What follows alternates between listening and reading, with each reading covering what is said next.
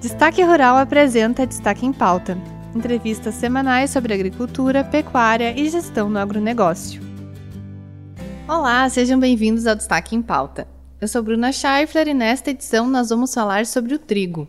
A Conab e a Emater estimam o aumento da área e da produção no país e no Rio Grande do Sul. Então, para falar sobre esse assunto e também sobre o programa Duas Safras, eu recebo o vice-presidente da Federação da Agricultura do Estado do Rio Grande do Sul, o Elmar Conrad. Seja muito bem-vindo.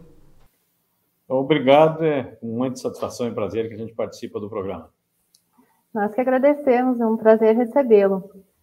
Eu gostaria então de começar perguntando sobre essa expansão, né? Uh, afinal, a Emater para o Rio Grande do Sul está estimando a maior área em 42 anos, o que é um número bastante significativo.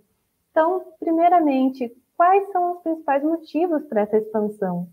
Bom, inicialmente vamos fazer um histórico da importância do trigo na economia do Estado do Rio Grande do Sul. E tu pode observar que todas as cooperativas Cotribá, eh, Cotrijal, eh, Cotricel, tudo é tri, né? Que foi realmente, quando fundaram-se as cooperativas e desbravaram o Rio Grande do Sul, a principal atividade econômica na época era o trigo. Depois veio a, a soja, né? E o trigo teve uma época muito áurea aí no começo, em virtude eh, das políticas que se adotavam e da importância econômica e social que ele tinha na alimentação, que era difícil, os mercados estrangeiros não eram como se faz hoje as negociações, né? E teve um longo período aí assim que foi muito importante ao desenvolvimento inicial. Depois começou a sofrer quando a política virou ao mercado livre, teve um período assim que realmente houve uma política que eu não digo que foi a mais adequada para o trigo, é, em virtude das classificações que foram exigidas, assim, classificações é, muito diferenciadas dos tradicionais pH 78 e umidade 14%, onde tinha uma exigência de trigo na qualidade de trigo europeu, Porém, quando se liberava a importação de trigo, não fazia-se análise nenhuma e liberava e importava-se trigo da Argentina e de outros países, né? E, obviamente, nós não competimos em preço com eles. E a liberação dessa importação nunca se analisou a qualidade do trigo com o rigor que era produzido o trigo aqui. Mas ele sempre passou e continuou sendo, sendo uma cultura, cultura importante dentro da, da, do, do processo produtivo da propriedade. Então, teve um período que realmente o trigo era houve uma redução de área em relação ao que se plantava, né? E também o produtor não deixou de plantar trigo é, em virtude, muitas vezes, não só pelo preço, mas pela importância que ele fazia de termos uma, uma redução no custo de produção de soja, numa melhoria da conservação do solo, porque ele servia como uma cobertura de chapéu para as grandes chuvas de inverno que se tem, evitava erosão e assim por diante. E ainda, anos bons que dava qualidade de trigo davam um resultado bem, bem favorável. Agora nós estamos vivendo um outro cenário, né? é, é outra realidade, né? começando pela importação dos países que nos alimentavam, a Argentina está em dificuldade no, no, processo produtivo deles, agora com a guerra da Ucrânia, né? com a demanda maior de alimentos, e o trigo é um importante alimento na, diretamente na, na, na, na alimentação humana, mas ele também é importante, e aí começou, depois nós vamos entrar nas duas safras, pelas uh, orientações técnicas da Embrapa, ele pode ser muito bem ser utilizado também em outras, uh, outras utilidades, tais como no arraçoamento de animais, né? E justamente nós estamos aí com uma dificuldade muito grande de, de, de energia no, no, fazer a ração da pecuária, que a pecuária é a avicultura, suinocultura e também pecuária de corte, né? Então não é só o trigo, como todas as culturas de inverno. E aí esse ano, por exemplo, uh, se coloca uma posição que vai ser uma área das maiores áreas dos últimos 42 anos, por duas razões. Primeiro, que o trigo ano passado foi muito positivo o resultado econômico. Ele saiu de um patamar de preço e praticamente dobrou o nível de preços e de uma qualidade de produção e produtividade muito boa. Então, razão pela qual nada melhor que um resultado econômico favorável para o produtor aumentar a área de plantio no próximo ano. E aliado a isso, nós temos também a, a evolução desse programa Duas Safras, que já fizemos, inclusive, um lançamento do programa com o apoio do governo estadual, né? com o apoio da Embrapa, com o apoio de todas as federações do setor representativo do produtor, que é Farsul, FETAG, FECOAGRO, a ProSoja, por uma razão muito simples. O Rio Grande do Sul tem um cultivo de verão que vai a 7, 7 a 8 milhões de hectares. E culturas econômicas, assim, no inverno, além das pastagens, né? É, que ficaria uma cifra praticamente de um milhão de hectares. E, obviamente, o nosso departamento econômico, de forma muito eficiente, fez um levantamento é, do crescimento e do andamento da pecuária a nível do Brasil e a nível do Estado. E demonstrou que o nosso Estado, e Santa Catarina, inclusive, também, está decrescente, enquanto o resto do Brasil está crescente. E por uma razão muito simples: é a falta de alimento, ou seja, energia para fazer o arraçoamento, que normalmente é 65% energia, que é, que é gramíneas, que são trigo, no caso é, é o milho principal, e o farelo de soja, que dá mais o, o, o premix, dá a ração para os animais, seja ele ave, suíno ou até pecuária de corte ou leite. E nós, no Rio Grande do Sul, pelas últimas posições climáticas dos últimos anos, tivemos aí uma sequência de produções que, quando dá as melhores safras, gira em torno de 6 milhões e meio de milho, ela veio para 4,3 em 19, 4,2 em 20, né? Duas secas pegaram o milho, não pegaram a soja, mas pegaram o milho, que reduziu significativamente. E esse ano, então, nem, nem falar, né? Pegou soja em 60%, o milho em 60%, 70%. Nós devemos fechar aí, que ainda não saiu os dados oficiais, mas deve ser em torno de 2,9 a 3 milhões de toneladas. Então, obviamente, isso aí, perto da demanda, é muito aquém. E aí, então, a Farsul, juntamente com a, com o nosso sempre ministro da Agricultura, uh, Francisco Turra, que é presidente da Associação de Proteína Animal do Brasil, uh, levantou esse questionamento e nós fomos buscar justamente a, uma unificação de toda a cadeia, começando pela pesquisa, né, pela, pelas, pelas entidades representativas, pela indústria, pelo setor político, né, para desenvolvermos uma atividade, porque senão o Rio Grande, quer dizer, o país aí tem regiões que fazem duas até três safras, e nós só fizemos uma safra de verão, e ainda frustrado, igual a esse ano, né? E fica muito longo o período de um ano para o outro, e, e, com essas terras ociosas é, durante o inverno, que poderiam estar produzindo por falta, principalmente por direcionamento de orientação técnica, juntado com a política econômica. Então, nessa junção de, de, de fatores aí, está uhum. é, tá, tá surgindo esse novo programa. Nós vamos falar um pouquinho mais do Duas Safras daqui a pouquinho, para quem está interessado no assunto, mas eu queria ver com o senhor antes qual, como está a expectativa para essa próxima safra de trigo. Afinal, muito se fala em uma recuperação após essa estiagem que o senhor mesmo comentou agora, que trouxe tantos Olha, né, o produtor tem, tem, tem duas razões para buscar o aumento de área de forma assim, a nível de propriedade. Primeiro, é pelo bom resultado do ano passado, né? Segundo, pelo mau resultado da safra de verão.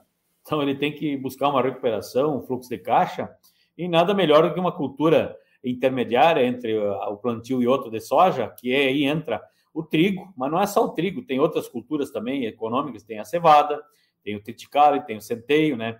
Mas o trigo é o dominante. E hoje eu digo o seguinte, pega os preços de hoje da aqui de Birubá, por exemplo, soja 184, o trigo 112 e o milho 84. Então, realmente, é, a partir do ano passado, é, já com os preços em torno de 100 reais que o produtor vendeu o trigo, ele mudou de patamar.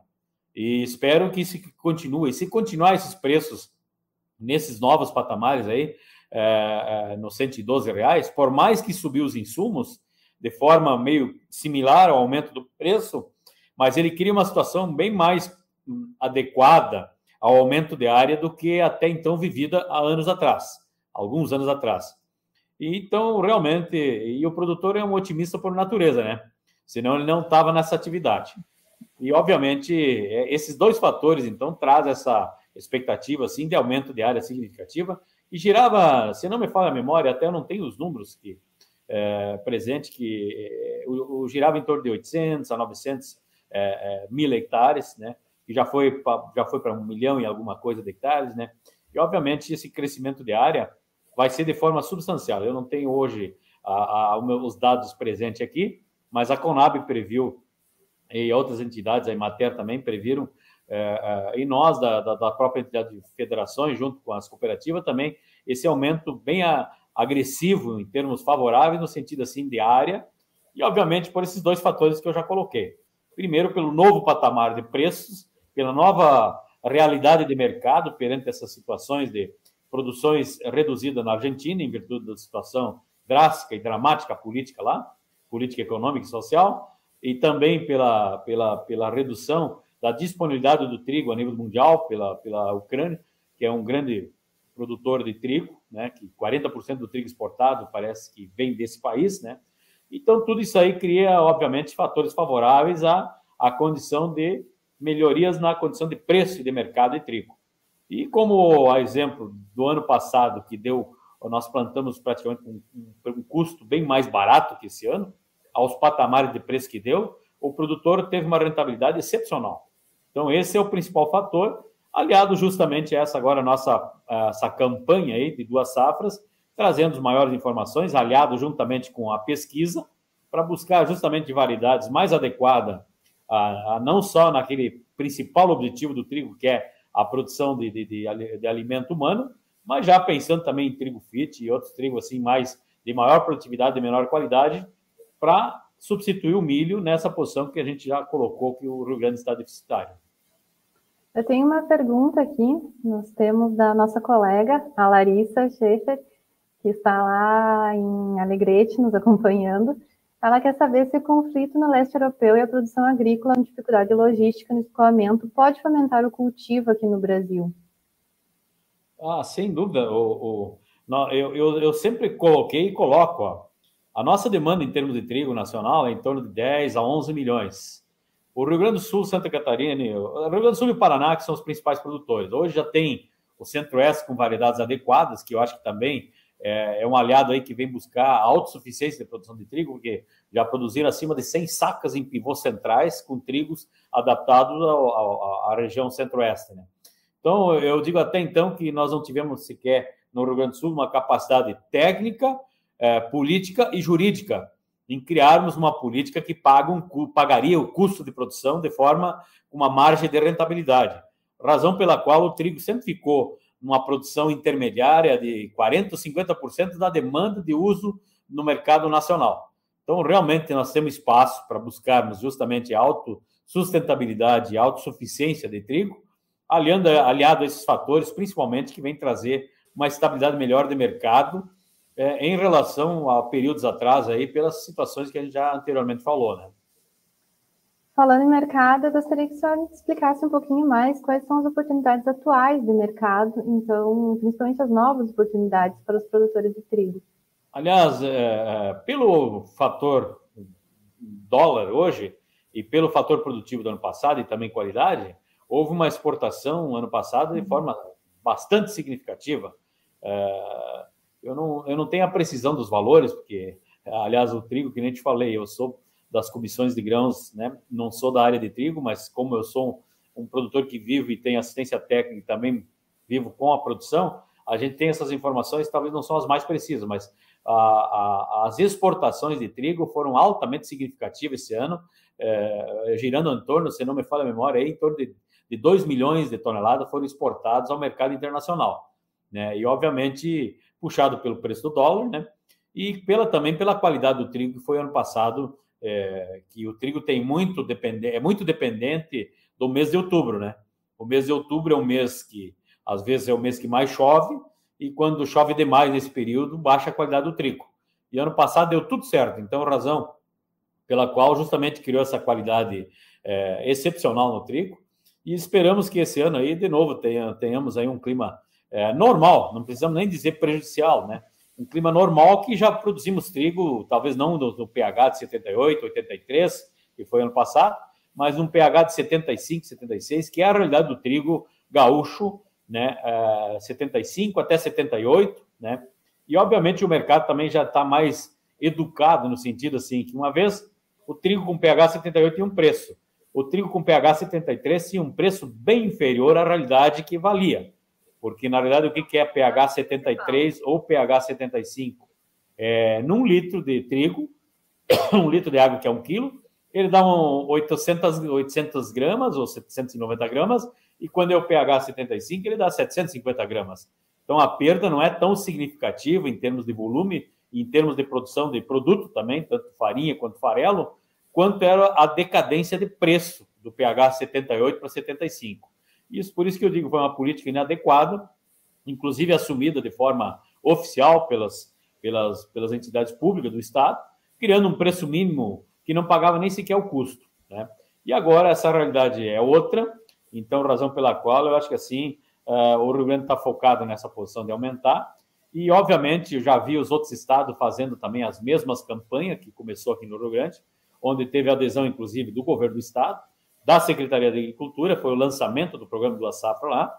E eu acredito que realmente, num patamar de áreas eh, de verão de 7 milhões de hectares, nós tá, estamos aproveitando de forma econômica, né, com produção, com tecnologia, apenas um milhão, a ideia é aumentar 30% ou 35% de área desse total de área de verão e criarmos, assim, uma elevação substancial de produção, não só de trigo, mas de outras culturas similares ao trigo, que vem a trazer essa substituição do milho no, na fabricação de ração para os nossos animais, porque, caso contrário, em 10 a 15 anos, o Rio Grande do Sul pode reduzir significativamente a pecuária. E aí a pecuária não é só pecuária de corte e de leite, a pecuária traduz também a avicultura que é, e a suinicultura, que tem uma importância econômica e social muito maior que a pecuária de, de corte, que no caso que com, com, o gado, né? Então é nesse sentido que foi lançado justamente essa esse desafio e nós estamos aí com uma reunião programada para cada regional, são 13 regionais. A primeira ocorreu em Santo Anjo, com a participação expressiva de eh, lideranças, produtores, estudantes, né? Eh, na, na, na, concepção dessa ideia. E, obviamente, é, é uma situação que vai depender muito do, do, do atrelamento e do funcionamento da cadeia.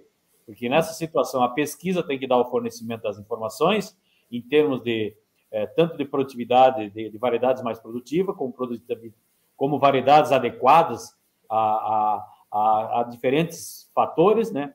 E também, principalmente, a indústria. Ela vai ter que sinalizar com o mercado. E não adianta nós termos assim, como tempos atrás era, que nós produzimos trigo e quando o preço estava lá embaixo, é, é, a gente se obrigava a vender porque o financiamento obrigava a fazer o pagamento. Então, nós temos que criar justamente uma, uma em forma de cadeia participativa global. A uhum. pesquisa melhorando, o produtor produzindo mais, com mais qualidade, e a indústria correspondendo com o preço de equivalência, que no mínimo paga os custos e que todos sobrevivem de forma justa e adequada, dando justamente essa sustentabilidade importante eh, à pecuária gaúcha eh, para darmos continuidade na, na, na, na, expressividade dessas produções de, de, de, de, de suinocultura e avicultura, principalmente. E na reunião que nós tivemos de forma conjunta com as representantes do suíno e das aves, foi colocado um número que eu achei bastante importante até nós frisarmos, que a produção de aves e suínos, é, 70% da produção nacional e exportação, é, somando o total da produção dos quatro estados que sofreram com a seca, que é Rio Grande do Sul, Santa Catarina, Paraná e Mato Grosso do Sul, corresponde a 70% da produção desse setor de aves e suínos. Uhum. E em relação a essa questão do mercado do trigo, eu queria ver sobre aquela questão da autossuficiência, né, que muito se fala há bastante tempo, porque nós importamos a maior parte daquilo que é consumido no Brasil. Mesmo aumentando a produção e a área, isso não mudou muito ainda. O senhor poderia nos trazer alguns motivos para o qual isso ainda não ocorreu e também se isso é possível a longo prazo? É, eu acredito que sim, né? Porque a pesquisa está bastante com bastante evolução. É, Observa-se que o trigo está se adequando em regiões mais quentes também. E o Brasil é um país é, diferenciado de todos os demais, né? Nós temos produções aí, e as regiões do sul que produz trigo de inverno, né? Trigo no período de safra de inverno. Tem o centro-oeste que produz já trigo em áreas com temperaturas mais tropical, né? Através do desenvolvimento e pesquisa já adequada naquela região. E eu acredito que se nós tivermos uma, uma política que venha a, a interceder de forma positiva, que venha trazer justamente uma rentabilidade na produção de trigo, de forma contínua e constante, nós vamos chegar sim na autossustentabilidade, é, na demanda nacional, que é em torno, de, hoje é em torno de 10 a 11, 11 milhões e meio de, de tonelada. Né? Uhum. E agora, então, o programa das safras, ele tem esse objetivo, né, de ampliar em 40% a produção agropecuária gaúcha. Então, quais são os principais eixos desse programa e como isso deve ser feito? Bom, nós estamos justamente eh, entrelaçados com toda a cadeia, né? E iniciamos os preparativos uh, de, de, pesquisa e buscando informações das Embrapas, né? São três Embrapas que temos aqui no Sul, tem a, a Embrapa de Bagé, uh, de Pelotas e a, e a de, de, de, da Embrapa Trigo, justamente de Passo Fundo, né? Aí também buscamos os, o, a, o treinamento de técnicos, a via Senar, para darem orientações mais específicas, mais, mais eh, direcionadas a essas culturas de inverno, não só ao duas safra, não só o trigo, como também as demais culturas que estão entrando aí, tem cevada forrageira, por exemplo, com 90 dias, se traduz praticamente a, a silagem de cevada uh, para a produção de, de leite, uh, de pecuária de leite, né? Então, são, são posições genéticas uh, em evolução que até tempo atrás não tinha, e que, obviamente, a pesquisa está direcionando assim toda a energia também a buscar, não só no trigo, mas nas demais culturas de inverno, né? aveia branca, uh, centeio, triticale, uh, cevada forrageira, né?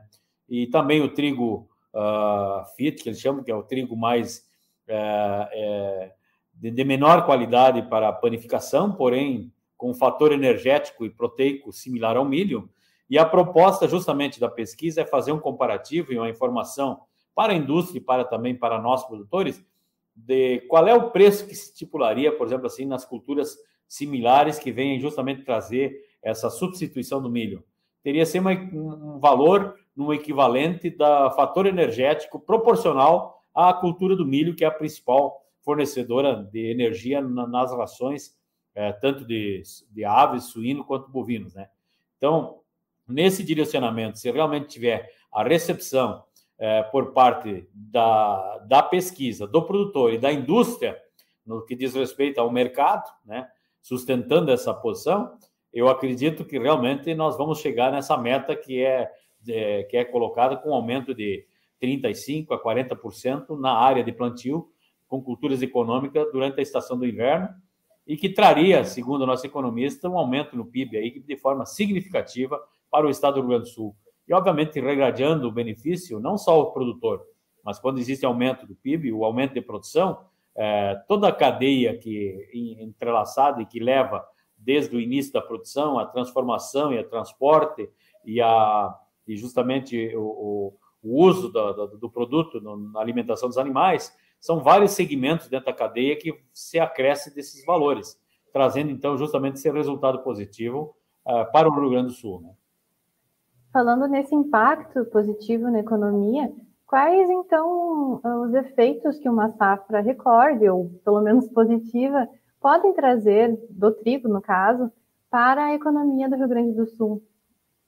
Olha, começando pela importância que tem, porque na realidade o Rio Grande do Sul é um estado que tem, vamos analisar assim de forma bem, bem simplória, mas bem realista. De 10 safras são três produções cheias e seis com quebras, que vai de 15 e quando dá uma drástica quebra, chega até 60%, que nem foi, foi esse ano. E aí o, o, ano de 300, o ano de 365 dias fica bastante longo para quem só tem uma atividade para sustentar e dar a, a toda a, a, sustentação de suprimento, tanto de, de mão de obra quanto de econômico e social dos nossos produtores. Que o Rio Grande do Sul tem uma, uma característica diferenciada do Centro-Oeste, né? São tudo propriedades menores, né?